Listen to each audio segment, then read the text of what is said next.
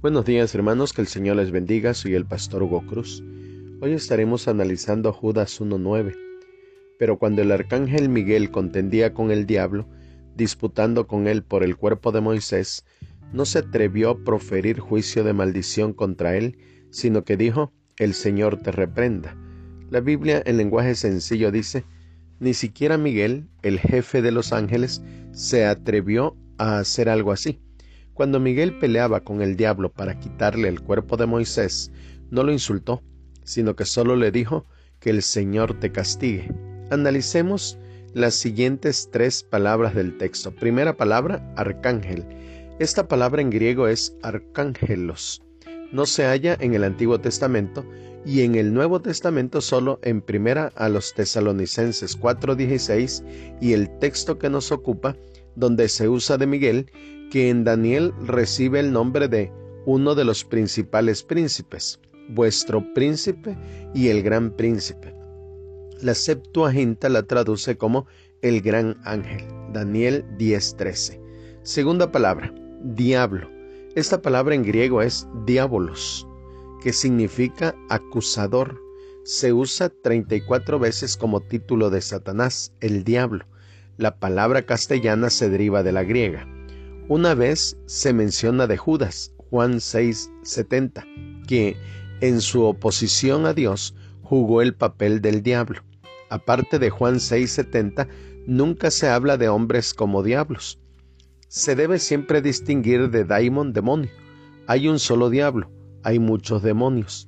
Se halla tres veces en 1 Timoteo 3:11, 2 Timoteo 3:3 y Tito 2:3 de falsos acusadores calumniadores. Como adjetivo significa calumniador, falso acusador. Se usa como nombre y se traduce calumniadoras en 1 Timoteo 3:11, 2 Timoteo 3:3 y Tito 2:3.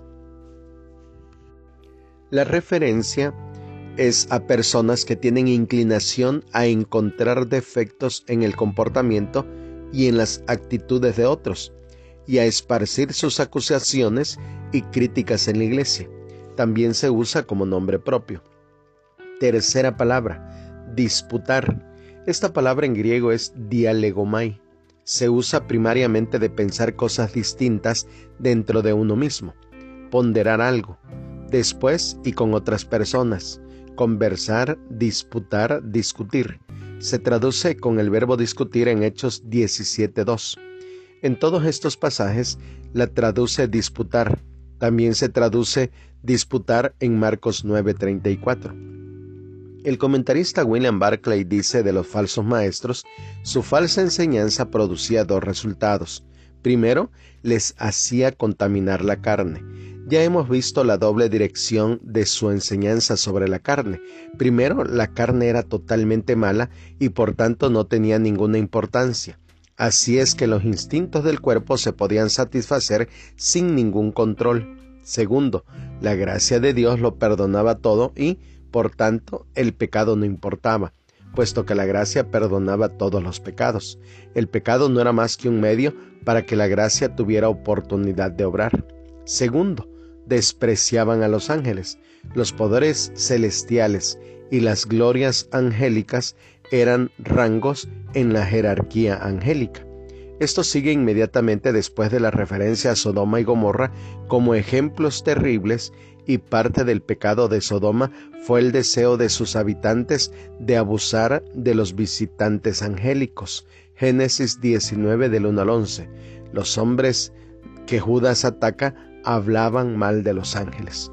La Biblia Dios habla hoy, el mismo arcángel Miguel cuando luchaba contra el diablo disputando el cuerpo de Moisés, no se atrevió a condenarlo con insultos, sino que solamente le dijo que el Señor te reprenda. Bendiciones a todos.